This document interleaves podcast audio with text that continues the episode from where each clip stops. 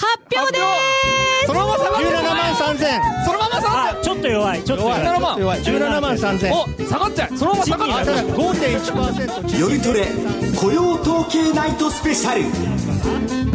いやいけ。そのままいけ。いや戻るでしょう。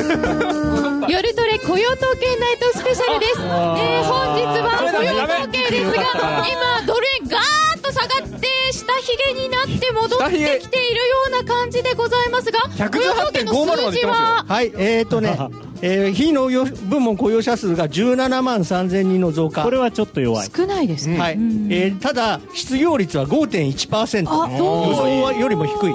それから平均時給が前月比プラス0.3おー予想はプラス0.2それから、えー平均労働時間がは34.6で予想、えーこれも34.5だから予想よりもちょっといい。ということでまちまちの結果と言えそうですね。回ってきたほらもう上がってった上がってったまずいまずい労働参加率は下がってるった。まずいまずい。ちょっと。あノーディー勝ちかも。おおあもうちょっとでロスカットにかかりますよ。3万円がただね労働参加率が62.6っていう悪い数字なのでこれジャネット的には微妙な数字です、ね、あでも62.6って前月と同じ数字なんですよ、うん。だから予想が良かっただけなんです。まあでもよくならない。そまあこれ何年来の安値ですからね。これこれでも10分後分かんないですね。まだわかんないですね。もう正直ここで利食いしたい気持ちで。すね いいよそれで下がったら2人ともハッピーになるかもしれない。皆さんこんばんは。こんばんは。加納内彩子ですそして内田まさみです。金曜日のこの時間は夜トレをお送りしております。え今日の夜トレは FX プライム by GMO 主催イベント雇用統計ナイトコラボ。夜トレ雇用統計ナイトスペシャルと銘打って東京清井町フォーラムから公開生放送でお送りしております。会場の皆さん改めましてこんばんは。こんばんは。本日はお越しくださいましてどうもありがとうございます。ありがとうございます。ユーストリームご覧の皆様そしてラジオの前にお集まりの皆様もどうもありがとうございます、えーラジオ始まった途端にわーギャーピーっていうのをお聞きいただいたと思いますが本日はスペシャルで雇用統計ナイトお送りしております、えーそれでは今日の豪華メンバーご紹介してまいりましょう。FX プライム by GMO の高野康則さん、はい高野です。よろしくお願いします。そして柳沢博さん。よろしくお願いいたします。民株の川島博隆さん。よろしくお願いします。国際テクニカルアナリストの福永博之さん。よろしくお願いします。そしてラジオ日経今野博明記者。よろしくお願いしますそして花子ちゃん。よろしくお願いします。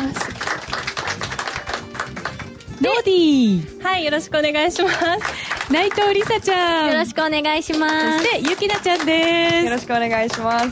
皆さんよろしくお願いします。お願いします。お願いします。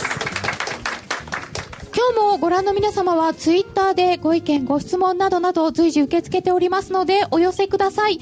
みんな一緒にトレード戦略を練りましょうそれでは今夜も夜トレ雇用統計ナイトスペシャル進めてまいりましょう。この番組は真面目に FX FX プライム by GMO の提供でお送りいたします。夜トレ雇用統計ナイトスペシャル。今後の相場はどうなる？改めて今夜の雇用統計振り返ってまいりたいと思います。雇用統計ナイトスペシャルにふさわしい結果になったのかどうか、ドル円わーっと一旦下がって戻ってきたということでしたけれども、もう一度数字お伝え願いますでしょうか？雇用統計、えーはい非農業部門雇用者数はちょっと予想を下回りました。ねえー17万3000人の増加、予想は21万7000人の増加です。えーそれから失業率は、えー5.1%、予想は5.2%、先月は5.3%です。それから平均時給の伸びは、えープラス0.3%、えー予想が0.2%で、前月も0.2%です。えーこれはいい数字でした。それから、えー労働参加率がろ62.6%で前月と同じなんですが、予想が62.7だったので、ちょっとだけ弱いと、こんなような感じですかね。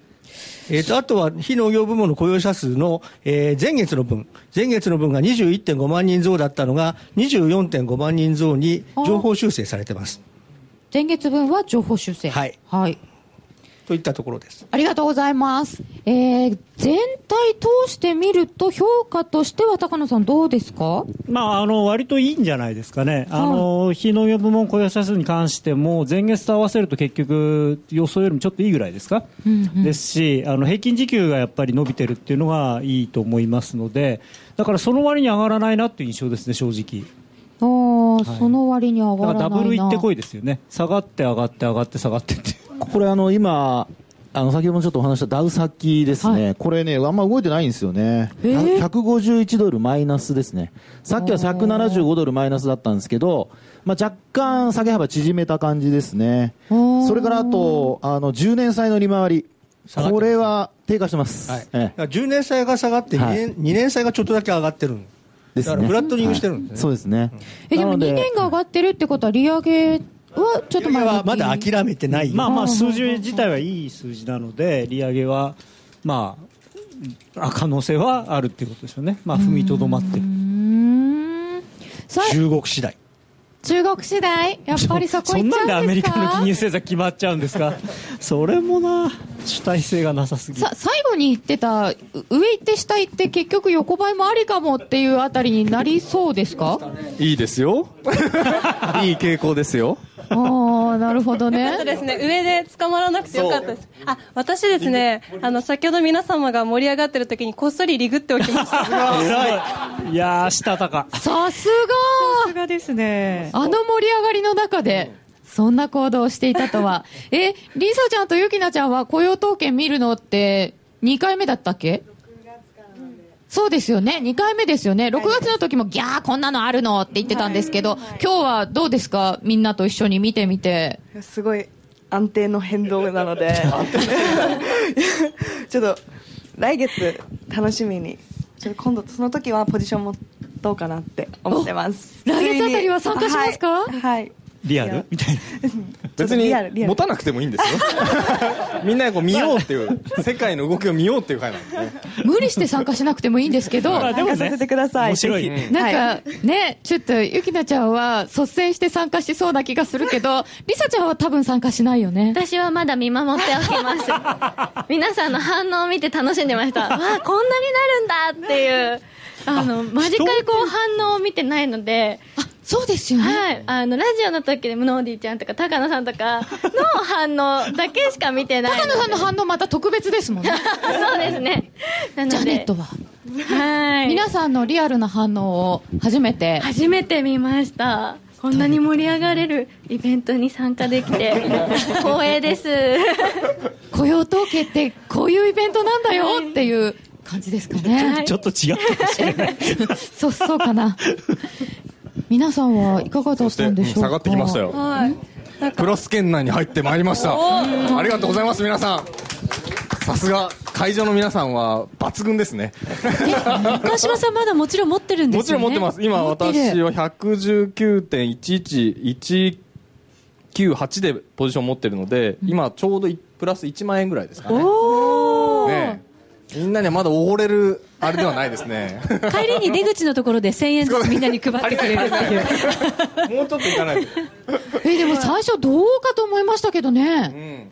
だって番組始まった瞬間はちょっと顔が険しかったですもん、川島さん。で、どんどんみんなが今こう喋ってる間にもちょっとずつ口元が緩み緩んでくるのが近くで見れたので、口角が上がってきて でもこれで2人とも美味しかったという。そう。はいうまい具合のあの結論が出て。を持って2人とも勝つっていうのは珍しい。素晴らしい、初めてのことかもしれないさですね。すが夜トレ。さすが持ってますね。はい、本編始まる前の高野さんの「行ってこいになるかも」っていう一言であ上重そうだなって思った瞬間にリグえてよかったですい。いや、やっぱこれ上は重かったってことですか？そうですね、あの数字の内容的にはじわっと変われてもいいような内容じゃないかなと、まあ、もちろん表面的な数字しかまだ見てないですけど、今聞いた数字だと、まあ、非農業部門雇用者数も先月と合わせればあの予想の範囲内、むしろいい方で、もともと悪いんじゃないかって、その季節調整で弱い数字が出がちな月ですから、それを考えるといい、で平均時給の伸びもプラス0.3ということでいいですし、まあ、一番のジャネットと私の懸念である労働参加率も、まあ、予想よりは良くないけれども、まあ、とりあえず前月並みということおでしたので話の途中ですが、ちなみに今21時40分になりましたので、はい川島さん、はい、一応円決高済させていただきます、えー今ですねプラスいやここねします一応これで決済しますと,、えー、とちょっと待ってくださいねはい10分後実行いたしました、えー結果ですねえっ、と後で言いますあのねちょっとね履歴が別の画面になるんで。多分ですね、5400円ぐらいプラスだとあ素晴らしい思います。あでもプラスはプラス、はい素晴らしい10ピップ結スぐらい果ですかね。両者プラスですよ、すごいな、ありがとうございますすごいですこね。のこの往復を取るっていうね。これこれ難しいですよ。これでも両立てしちゃまずいですからね。べ別な人がやってるからいい別な人がやってるからいい話であって。これこれ聞いてるとなんか一人で両立てやったら儲かるんじゃないかと思っちゃいますけどね。大体やられますからダメですよ。はい。やっちゃダメですね。注意しておきたいと思います。えー、でもこの内容で、非農業部門雇用者数17万3000人、失業率5.1%、時給は0.3%伸びました、労働参加率62.6%横ばいというこの内容を受けて、まあ、上下しましたっていうことになりますけど、そうすると、この先、今10分間はこう出ましたけど、今後のトレンドに影響はありますか、高野さん。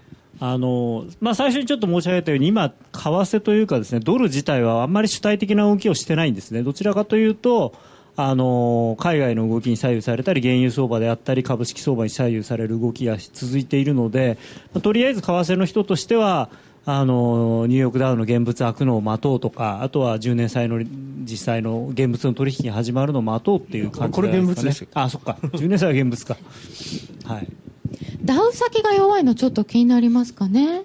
そうですね、まあ、今もまた、あれですね、あのさっき150ドルぐらいまで、マイナス150ドルぐらいまで戻して、でも今、あれですね、先ほどは174ドルにまたマイナス174まで行ったんですけど、今はまた114までちょっと戻ってきてますね。ダブルボトムですかね。ね、それとあと10年債の利回りも僕が見てる中で一番マックスはマイナスの0.04%拡大までいったんですけど今0.021までですからドル円も多分今戻してますよね。やっぱね。ドル今119円13銭、14銭ぐらいですね。あのテストしといてよかったですね。はい。ね、本当ですもうね。抜群のね素晴らしい。天井とそこと天井持ってますね。持ってますね 本当はすぐ決済しましょうとはい。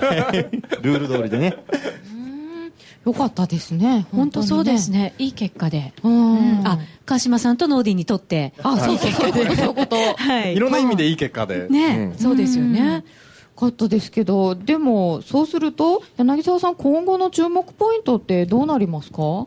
まあ中国でしょう。やっぱり中国。っていうか、まあ、あの来週、まあ、要はあの今週はね、昨日と今日はあの中国市場お休みだったんですよ。だから上海総合指数動かなくて、で昨日は上海が、えーお休みだから株がさあの上海株が下がらないというので安心感で日経平均が買われてた。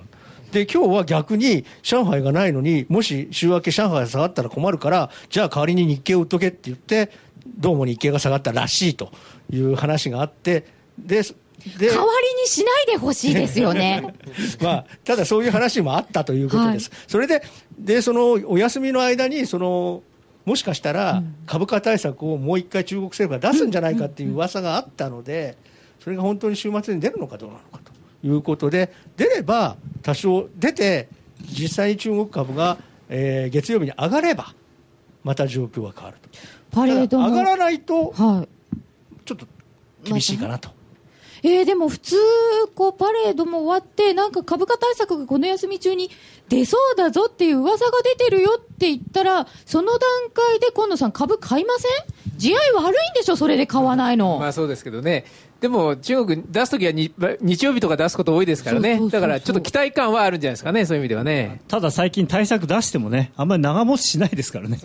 1日しか上がんないとか。だからあくまでやっぱりビフォー策というか、もう見見ちゃ見ちゃってるんですよね、実体経済の方ね、やっぱりマーケットがね、だからちょっと小手先のその会社債なんかじゃなかなか効かないっていうのは、やっぱりそれが現れてるんじゃないですかね。でもこの休み中、まあ、このあと始まるわけですけど、G20 で何か出ませんか？そういう期待はないんですか高野さん？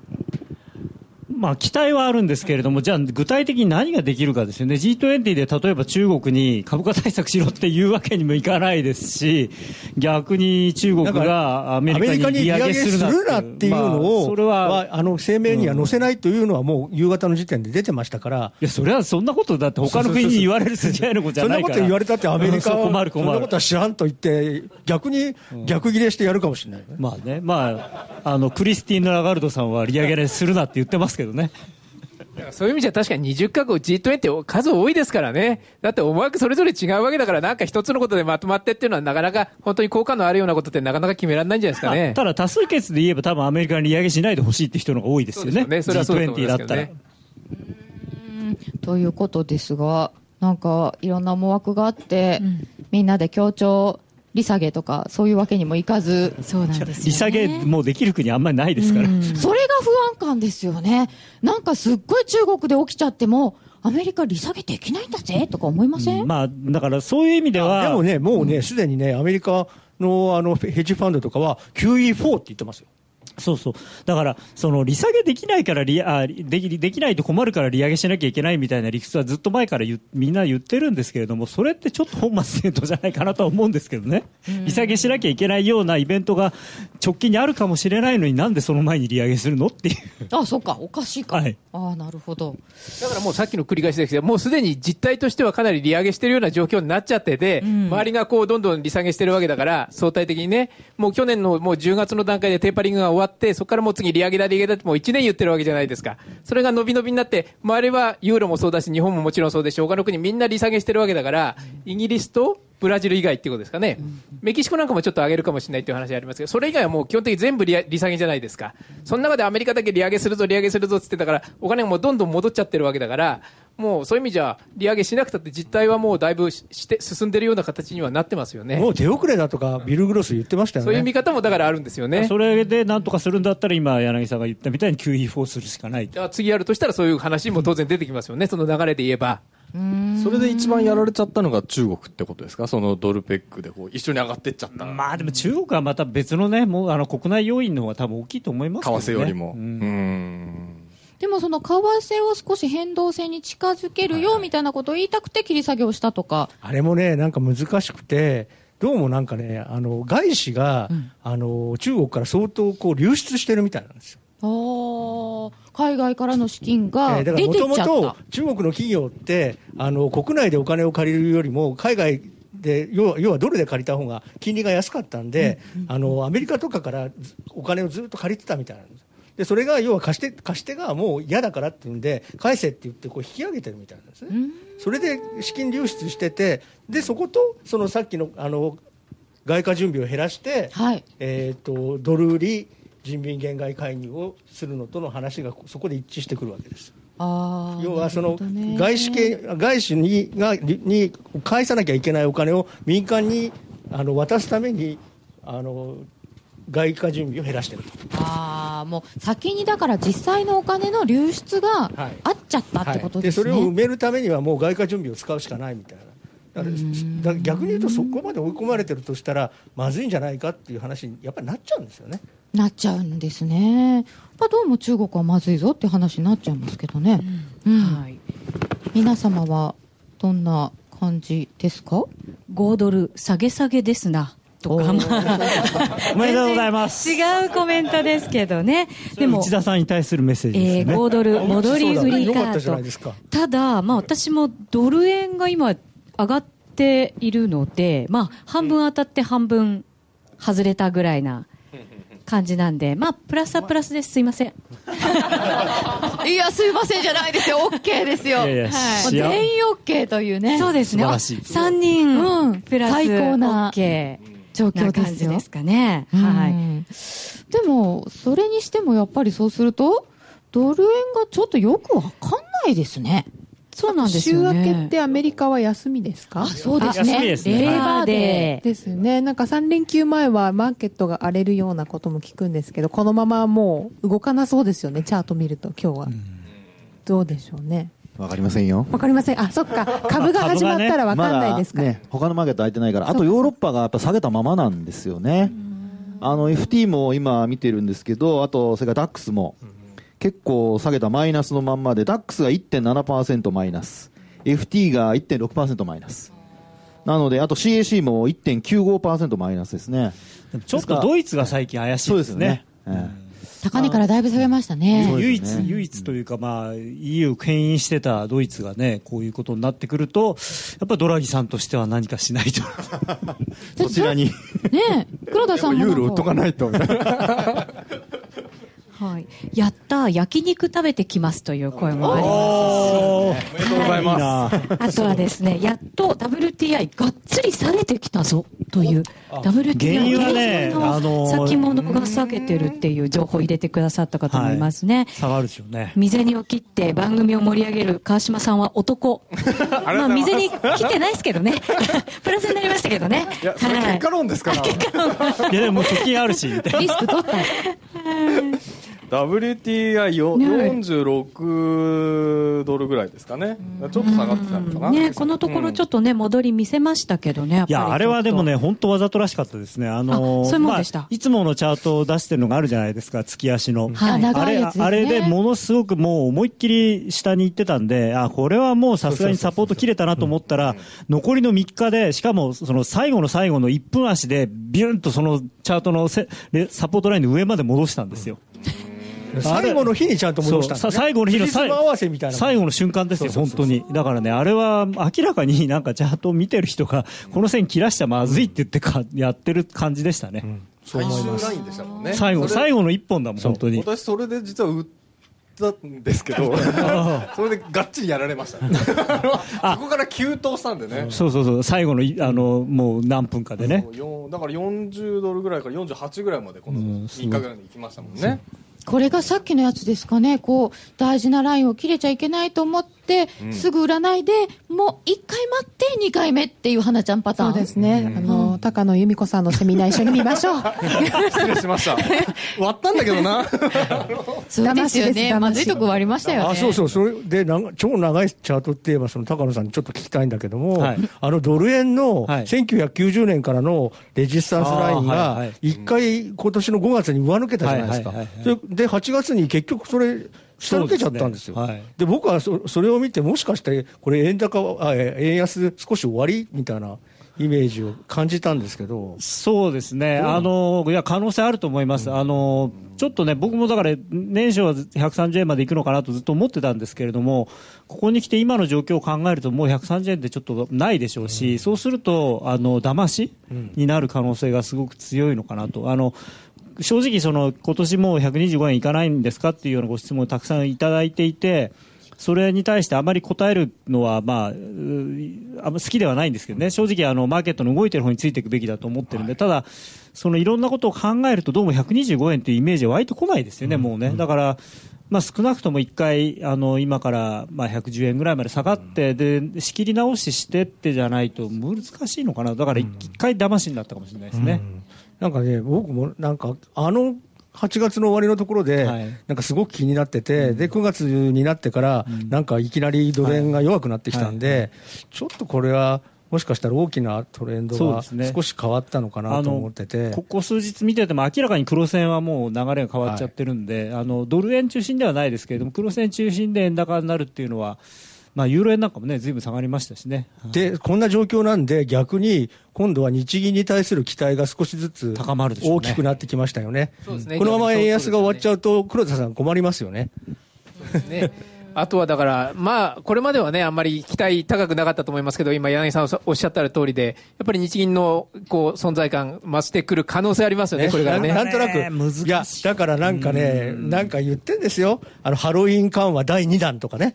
いやでも黒田さんも結局ね、125円以上の円安は嫌だけど、じゃあ120円割れの円高は嫌だみたいな、そんなピンポイントで言われても、それはあの、為替政策ならまだしも、金融政策でそんな細かいところが決められるのかっていう。ちなみにドル円ずるずるっときて119円割りまして、あーさ下がってますね118円の今、70銭台、うん80銭台、そのあたりですね。来ましたねすすすっとあちゃーっていう声が聞こえましたけど。まあ株が弱いからですよね。あの今、株の話ありましたけど、あの1万6000円台に入ると、ですねちょうどあの今のあの話にあったイースター緩和、昨年の10月31日の、あの水準が、まあ、完全にそこまでターゲットに入っちゃうってことなんです、7000割ると。ひどいですね。あれがなかったことにそうです、なかったことになっちゃうんですよね。もう一回やんないとだからええですから、そうなると、あのまあね、結果、インフレうんぬんって話になっても、あの2%に届かないし、でなおかつ緩和した分で株価上げたんだけども、それも行ってこいになっちゃうって話になると、どうするかって話ですよね、まあ、あのね。インフレ、物価上昇率とかはね、全然全く目標とかけ離れてる状況なわけですから、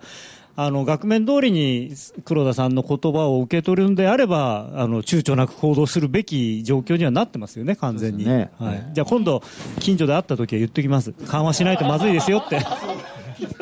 ぜひ言っておいてください。でも、それでどうなのかなとも、ちょっと思ってしまったりもしないでもないそそれで。翌日記者会見したらどうしますか？街で言われたんでって言って。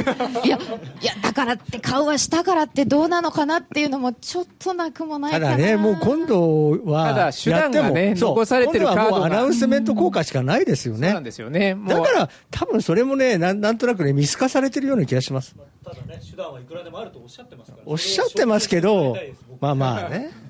でもまあ無理でしょ。し信信頼度の違い最がちょっと近ね、なん出たかか危ないんですよ。あの、札割れになりそうになってきた。あの、またですか、うんあーあの国債がなくなってきた。今のまま行ってもあと1年せいぜいね、ええやっても持つかどうか。なんていうんですか、あの年金とかが一通り債券もう売っちゃいましたからね、うんもうあんまり今度は流暢かなんか売らないと。っていうかもう短期債は全く売り物がなくて、もう品薄でもう麻痺しちゃってるんですね。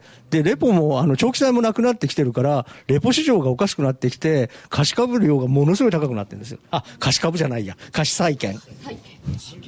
あそうだから増発するしかない。でも財政赤字をどんどん増やす？だから日銀のね、審議員の中でももう副作用が大きいから、はいはいはいもう減らした方がいい、海洋減らした方がいいっておっしゃってる、まあ前からですけどね、ええいらっしゃいますしね、もうね。はいなんか円がどうなるのかっていうのもちょっと気になってきましたけどね。そうですねはい。えーそれでは第1部はこの辺までとさせていただきます。ここで一旦 CM です。夜トレ雇用統計ナイトスペシャル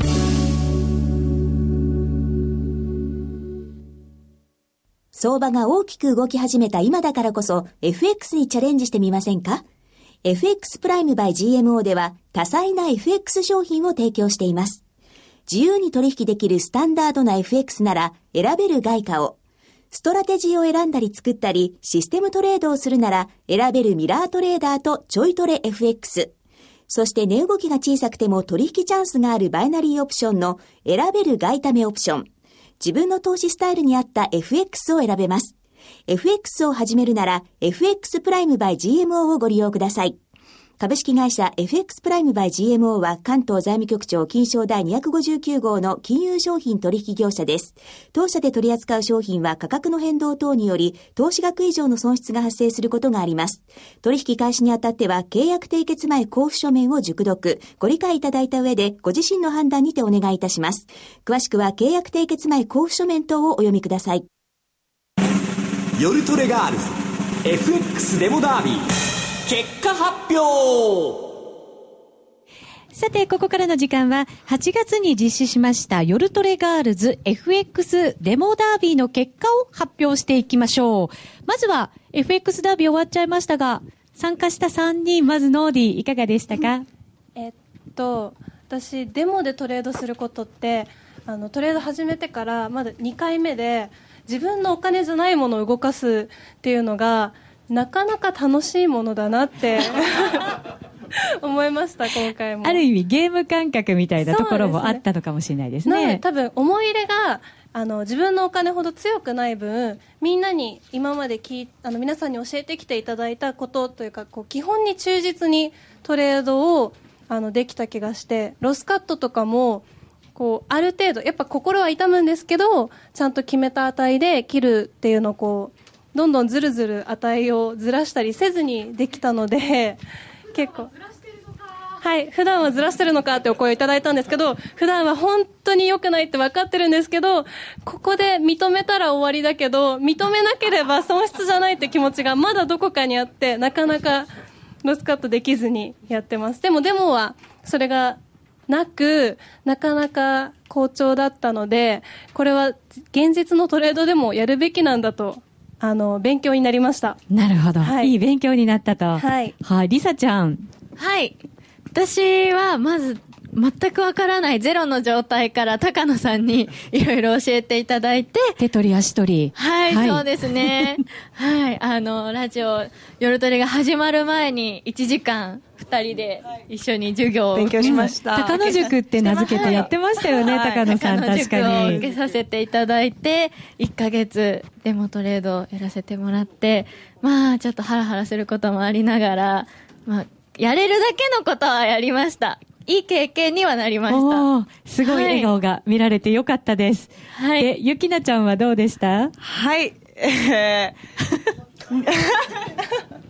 なぜ笑いが起きるのだろう。ーすごいマイナスまで行ってしまったんですけど、逆にそれを元に戻すっていうことを考えるようにしまして、それをもういかに高野さんに褒めてもらえるか、数字でもう表すしか私には手段がないっていう、もうそこまで追いやられてしまったので、ちょっとずつちょっとずつ確実にコツコツと、プラスにはならなかったんですけど、いい線まで。お結構戻して、戻して。戻せたかな？あと10日ぐらいあったら、あの、欲しかったです。そしたら多分、元、元の資金ぐらい、むしろそれも売れになってたとは思います。ちょっと、1週間しかなかったので、とかいう言い訳もしかしたらもっとマイナスになったっていう可申し訳ない能性もあったかもしれないんですけど。初めて他人のことを心配しました。そうなんです、もう。ノーディーがねノーディーさんからメッセージ、ゆきの今日大丈夫？マイナスになってない？え、マイナスになってるよ。とか。これがいつも花ちゃんから言われる、ノーディー大丈夫だったんだっていうふうに気づきました。なるほど。このコメントから高野さん、なんとなく順位が見えたような感じがしますね。まあそうですね、ただね、今回、非常に良かったなと思ったのが、あのまあ、三者三様、まあ、非常に皆さん個性的で、でノーディーはあの初めてね、あのこの夜トレに来てくれた時はあの患者さんという立場で、はい。い、ろんな、まあえー多臓器不全みたいになって 来たんだけれども、まあ、そこからいろいろね病を一つずつ治して、まあ、まだ実際は治ってない病気もあるみたいなんですけど、まあ、あのデモっていうことで少し一歩引いてあのさっき自分で言ってたみたいにあの客観的に見ることができるできてでそうやってやると実はうまくいくんだっていうのを今回多分分かってもらえたんであのトレードってすごくなんていうのか大事なことがあってそれいかに自分のことを客観視できるかだと思うんですね、あの幽体離脱して上から見ておい何やってんだお前って思えるようになればあのそんなに痛い目に遭うことはないと思うのででそういう経験が実際できたんでぜひこれを、ね、実際のトレードに生かしてもらえば、えー実際もうまくいくと。はい。このお言葉を胸に刻んで、今日は帰りたいと思います。であの新しい2人、リサちゃんとゆきなちゃんもすごく、あの個性が出てあのリサちゃんは非常にこうじあの一歩一歩着実にっていうんで、まあ、あのよく言うとすごく慎重悪く言うと少し頭でっかちみみたいなとかででもねそれはすごくあの臆病っていうのは大事なことであの僕がディーラーのをやってっていうか最初に始めた頃に言われたのはディーラーは臆病じゃなきゃダメだと。あの合法来楽な人は絶対儲からない。やっぱり怖がって怖がってその怖い中でどれどうやってポジションを取っていくかっていうのが大事だって言われたのでそういう意味ではすごくむもしかしたら向いてるかもしれないであのゆゆきなちゃんが真反対なんですよね。もうとにかくね、あの勝負。もう本当、あの喧嘩越しでね、びっくりしたのが、あのちょっとそれ危ないんじゃない？って、あじゃあポジション減らしますって、50万にしときます、どんだけ持ってるね。しかもポンド円ですからね、ポンド円が好きになそう。好きです。豪快だなと思って、やっぱりね、こう勝負師なんだなと、まあでも、なんていうんですかね、こうゴルフでいうと、強くクラブ触れない人はコントロールショットもできないって言いますから、そういう意味では最初から満振りしてくれたんで、今度それでそれをこうコントロールすることを覚えれば、うまくいくんじゃないかなと。頑張ります。一つずつ成功したのでもいいし、失敗したのでもいいので、一番記憶に残ってるトレードを一個ずつ上げてください。あーすごい。え、一番記憶に残ってるトレードですか？この1ヶ月で。でも、あ、そうだ。あの、これ失敗したことなんですけど、私、2週目でかなり、えっと、プラスになって50万、60万っていうのプラスになって、うん、で3週目もまた同じぐらいでプラスになって最大750万なんで250万プラス50%アップしたんですけどその時にえっと、ゆきなちゃんもなかなか頑張ってるぞっていう話を聞いてその時はゆきなもプラスでした。そうなの しかもプラス50万ぐらいでした。はい、そうさっき話してたみたいにあのちょっと減らしますって言って50万通貨にしますみたいなノリでものすごい量でやってたので その次の週6円ぐらいポンド円とかが動いた時にこれ万が一にも取ってたら私このままじゃ勝てないぞって思ってものすごい焦ったんですね。ゆきなちゃんが怖く感じちゃったそうなんです。これ6円の部分を50万通貨で取ってればそれだけでも5630で300万だ。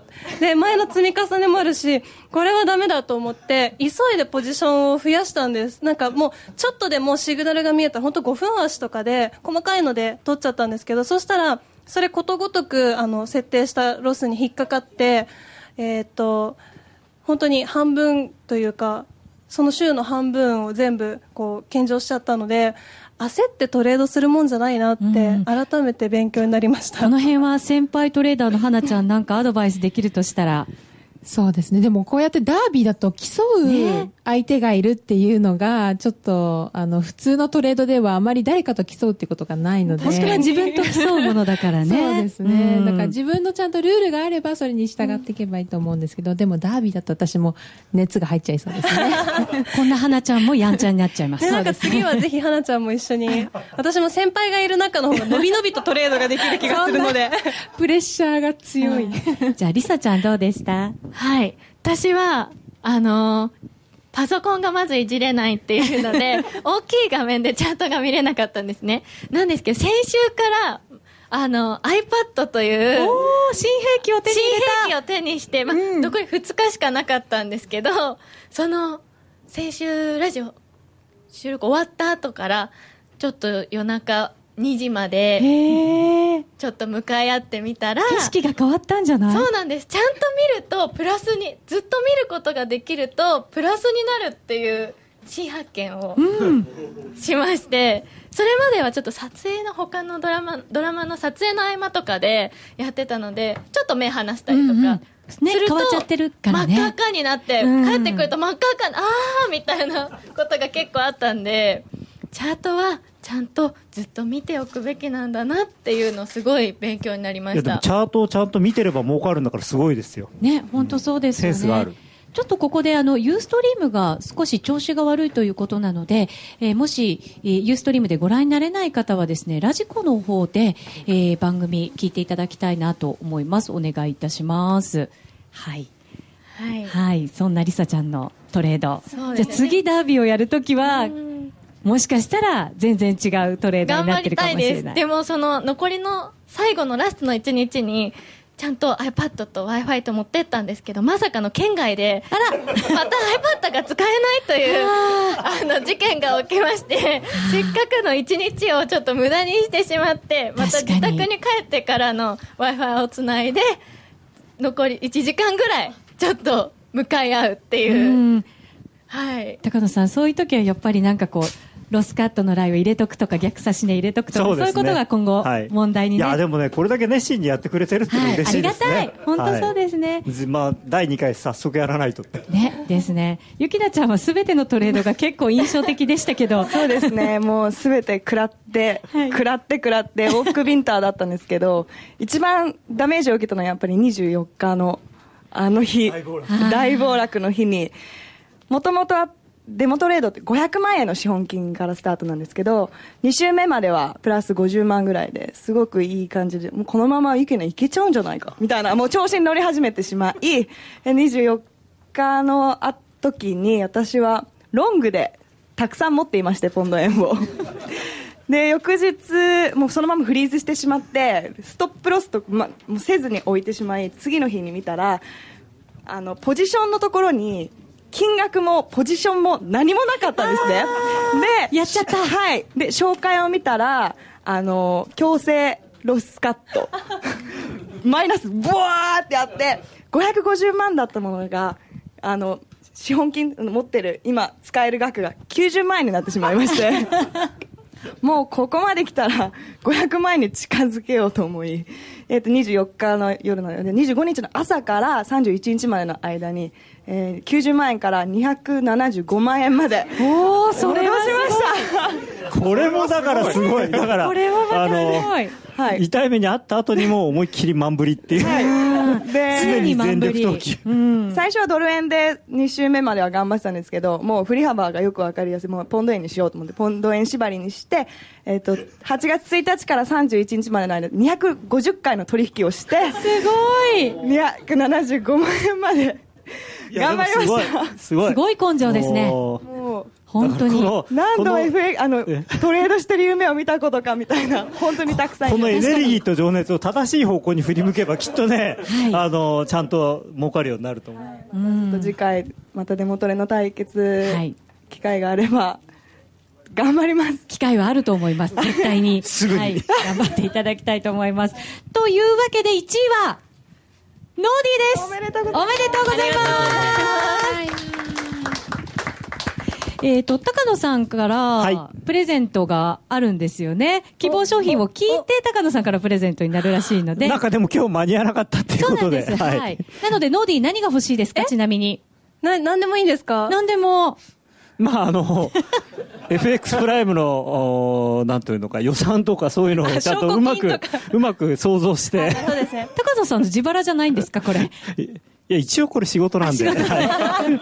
まあそれはそれこれはこれ。えすっごいリアルなこと言っていいですか、はい。私あの防水のタブレットが欲しいんですよ。なぜなら、はい。はい私はポジションを持ってお風呂に入ると必ず逆の方向に行くっていうジンクスがあるのでもうお風呂で半身浴してる間もずっと見てられるタブレットが欲しいです。はい。高野さん、ぜひよろしくお願いします。願いします。し調べて。はい。えっ、と、来週高野さんお休みなので、はい。夜トレ、再来週にノーディーにプレゼント、贈呈式を、はい夜トレの中で行いたいと思いますので。一番安かったらジップロック買えば大丈夫です そっか。それ。それはそうだ。えー。で、ちなみに、3位になっちゃった人は、高野さんと二人っきりの食事会という、なんだろうこれ。ありましたねそんな話。罰ゲーム？まあ3位だから罰ゲームですよね。確実に罰ゲームですか、それ。えー、3位は、はい、ゆきなちゃん。ゆきなです。ということです。楽しんできてください、ぜひ。じゃあまあ激辛料理でも食べますかって。では、えー、美味しいワインを。ワインをよろしくお願いいたします。これからもぜひ FX の腕磨いていただきたいと思います。以上、夜トレガールズ FX デモダービー結果発表でした。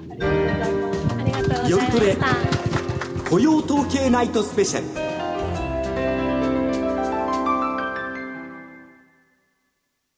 相場が大きく動き始めた今だからこそ FX にチャレンジしてみませんか？?FX プライム by GMO では多彩な FX 商品を提供しています。自由に取引できるスタンダードな FX なら選べる外貨を。ストラテジーを選んだり作ったり、システムトレードをするなら選べるミラートレーダーとちょいトレ FX。そして値動きが小さくても取引チャンスがあるバイナリーオプションの選べる外為オプション。自分の投資スタイルに合った FX を選べます。FX を始めるなら FX プライムバイ GMO をご利用ください。株式会社 FX プライムバイ GMO は関東財務局長金賞第259号の金融商品取引業者です。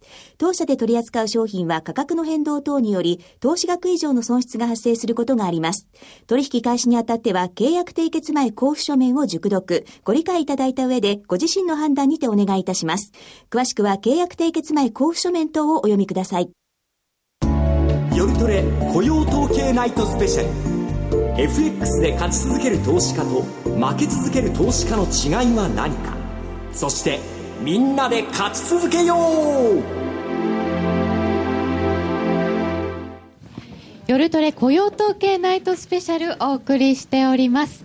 えー、さて、3人の夜トレガールズがすごく頑張ったことが分かりましたけれども、今日は、この後はですね、FX で勝ち続ける投資家と負け続ける投資家の違いは何か、そしてみんなで勝ち続けようという長いタイトルでお送りしてまいりたいと思いますが、えー、まずその、何でもこう勝つじゃなくて勝ち続けるっていうのは難しいと思うんですけど勝ち組投資家か負け組投資家かって言ったら、花子ちゃんは勝ち組ですよね、はい、勝ち組なのかな？でも多分トータルで、うん、この4年間でプラスではあるんですけど、でも本当少額なのでなもうちょっと勝ち組になりたいです。あなるほど。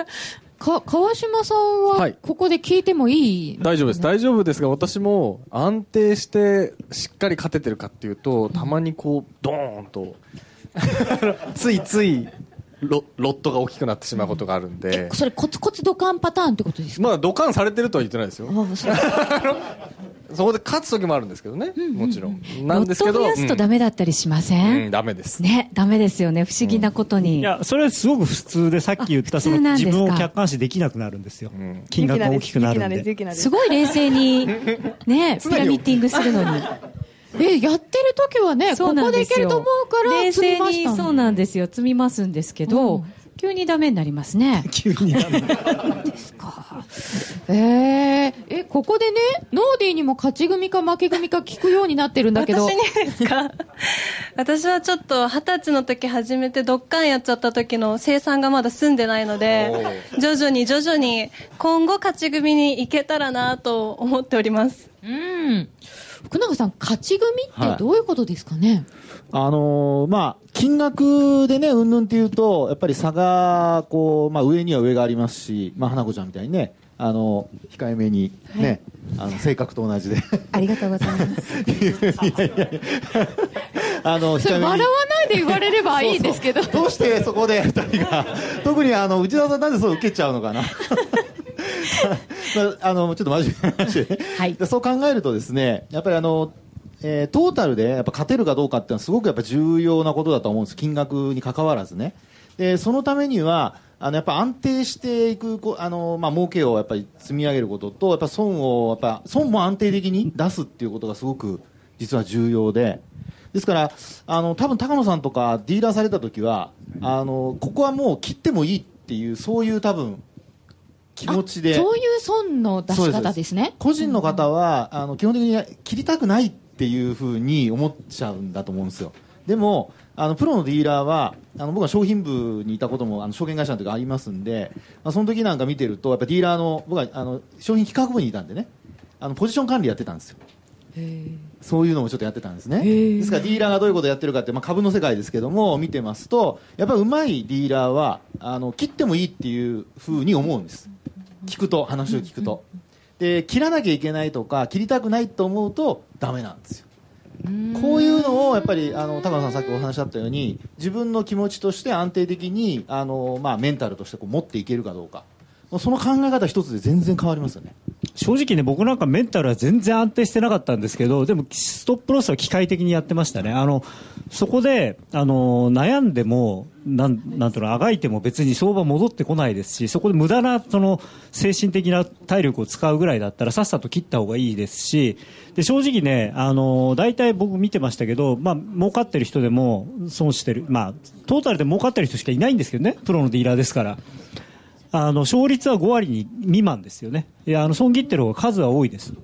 ただ、その利益をどこまで伸ばせるかっていうのが勝負であって、損切りなんてある意味簡単なんですよね、機械的にやればいい。わけただその代わりその損切りがつかなくなるようにするためには、あのいいところでエントリーするっていうことで、まあ、その精度をどこまで上げられるか、だから、まあ、今ね、あの福永さんおっしゃったみたいに、トータルで金額の高ではなくて、儲かってるかどうか、勝率じゃなくて、口座の残高が1年経って増えてるか減ってるかそれだけだと思いますね。ねそうですね。さてところでちょっとユーストリームの調子が悪いようで、うん、えー、止まっちゃってるみたいなんですね。そうねなのでラジコでできれば聞いていただけるとライブで聞くことができます。えっ、ー、とツイートにもですねラジコで聞くと妄想も広がるとか、えー、ラジコで聞くのも新鮮だねととってもなんかこうありがたいお声をいただいております。皆さんありがとうございます。ありがとうございます。はいなので、もうしばらくちょっとラジコで、新鮮な気持ちで聞いていただけると 嬉しいなと思います。ラジオですからね。ラジまあまあ今日ね、あの、資料もないですしね、あんまりね。そうそうそう。は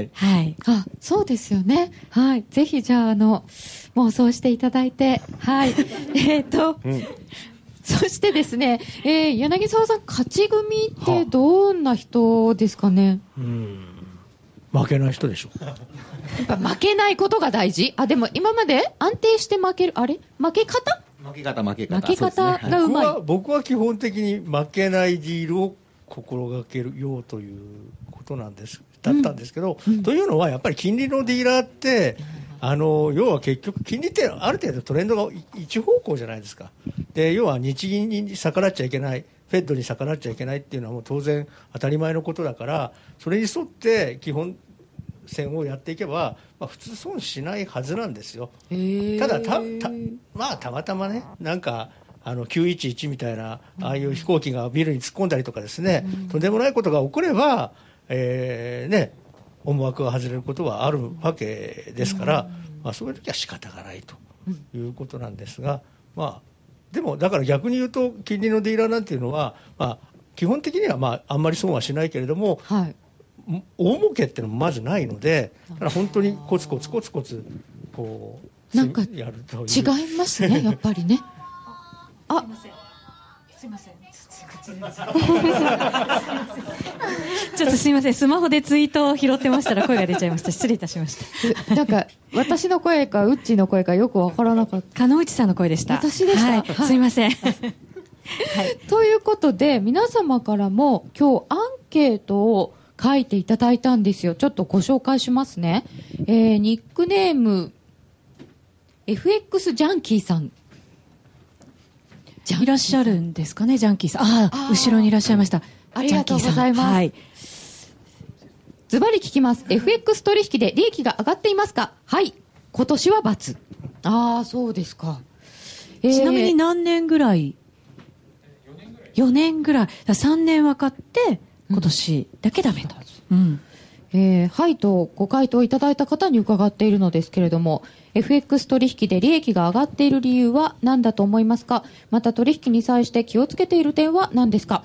ポジションを取っている通貨だけではなくインデックス、ボンド資源国通貨等をチェックしていることかもっていただきました、うん、かもっていただいているなんて奥ゆかしい。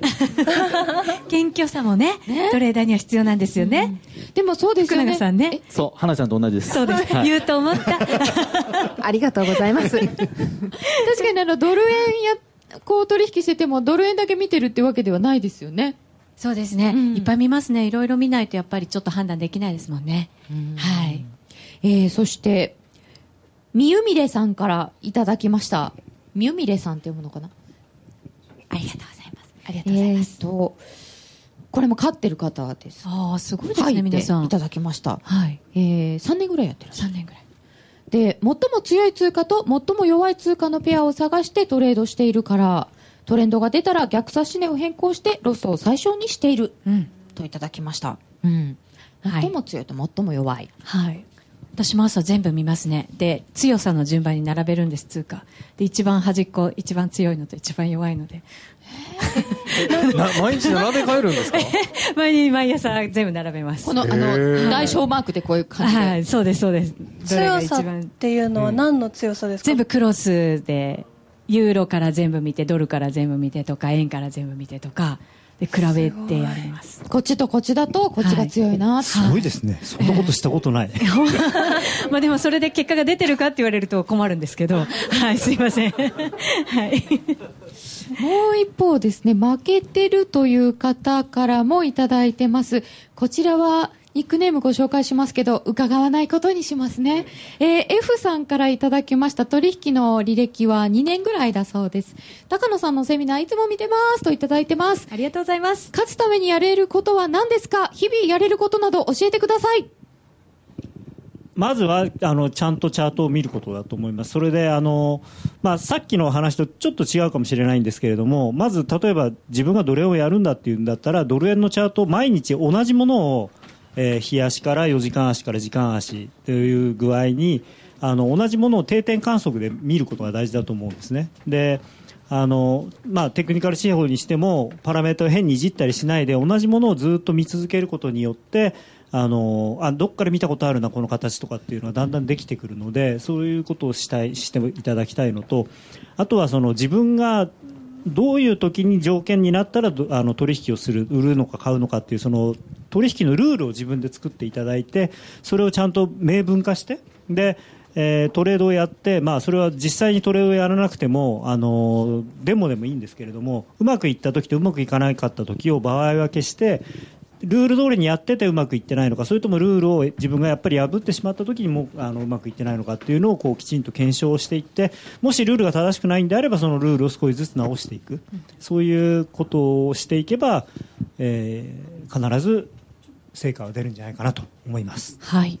えそしてユーストリーム調子悪かったんですけど今復活したということなのでそうなんですよ。ラジコに避難してくださった皆さんユーストにはい。戻ってきてください。延長戦もありますのでぜひお楽しみいただきたいと思います。延長戦までに復活してくれてよかった。よかったそうなんですよ。ちょっとほっとしました、えー、F さんはご自身では、えー、利益出ていない理由待つことが苦手だからかなっていただいてました。それはルールがちゃんとできてないということなんですよね。自分のルールをきちんと作ればそのあ行くんじゃないかと思ってもでもちょっと待てよと。もう少しちゃんと見てからやろうっていうことになると思うんですけど、はい。えー、もう一方魔王さんからえー、4年取引歴があるという方ですが、いらっしゃいますか、えー、ちょっとあの負けていらっしゃるという方なので、そうかそう か、ごめんなさい、ごめんなさい。えっとご自身では利益が上がらない理由は欲深いからって書いてらっしゃいますね。株と同じようにいつか戻るだろうとほったらかしにしてしまう。うん株も戻んないかもしれないけど。いや、株戻んないというか戻んないですよね。だって1989年高値つけたから今戻ってませんからね。いや、あの、別ですよ。いつか戻るだろうっていうのは、あの、なんていうんですか、よく言うんですけれども、ご自身の資金が無限大にあって、ご自身の命が無限大にあるんであれば、そのやり方でもいいと思うんですけれども、えー、有限の命と有限の資金で取引をするからには、そのいつか戻るだろうっていう考え方は、もう今日今、この瞬間に捨ててください。あれですよね、私もちょっとその嫌いがあったんですけど、一回成功体験をするとちょっと変わる気がしますね。それで早めに切ってみたら、新しいポジションが取れてそれがうまくいったとなるとあこれ良かったんだっていう成功体験になるんでそれを一回経験しないと多分その人はずっとね,、高野さんに言われても、うん、とはいえって言ってずっと持ってると思いますので、まあ、確かにね、その戻る可能性は高いんですよ。あの、うん、基本的に相場って上がったり下がったりするもんなんで、うん、ただ、まあ、それを言うとね、僕とか柳沢が初めてドル円見たときは240何円とかですからね、まあ。えとそれから FX プライムバー GMO で利益を上げているお客様から直接伺った内容をご紹介いたします、えー、数百万円から数千万円の利益を上げたお客様に伺った取引の秘訣。共通点。短期トレード。短いんですね。ワンショットのポジションが比較的大きい、うん、は経験場数が大切やり続けて相場感覚を錆びつかせない。これ大事ですよね。ですか、ね、えでも休むも相場っていうじゃないでも見とかないといけないかもしれないですね、高野さん休むも相場っていうのもあるんですけれども、えー、僕らよくやってたのが、例えば普段持ってるポジションが、まあ、例えば5単位あったとしてで、うまくいかなくなったら、それをだんだんちっちゃくして、最後1にして、でもポジションは持ってるっていうのはやってましたね。持たなくなると一言になっちゃうんで、はい、あ確かに、えー、勝ち組さんの秘訣を伺いました。FX で勝ち続ける投資家と負け続ける投資家の違いは何か？そしてみんなで勝ち続けようでした。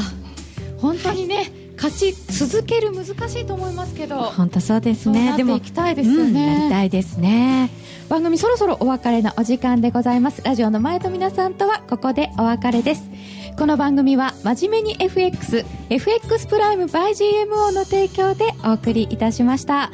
会場の皆さんどうもありがとうございました。ありがとうございました。ありがとうございました。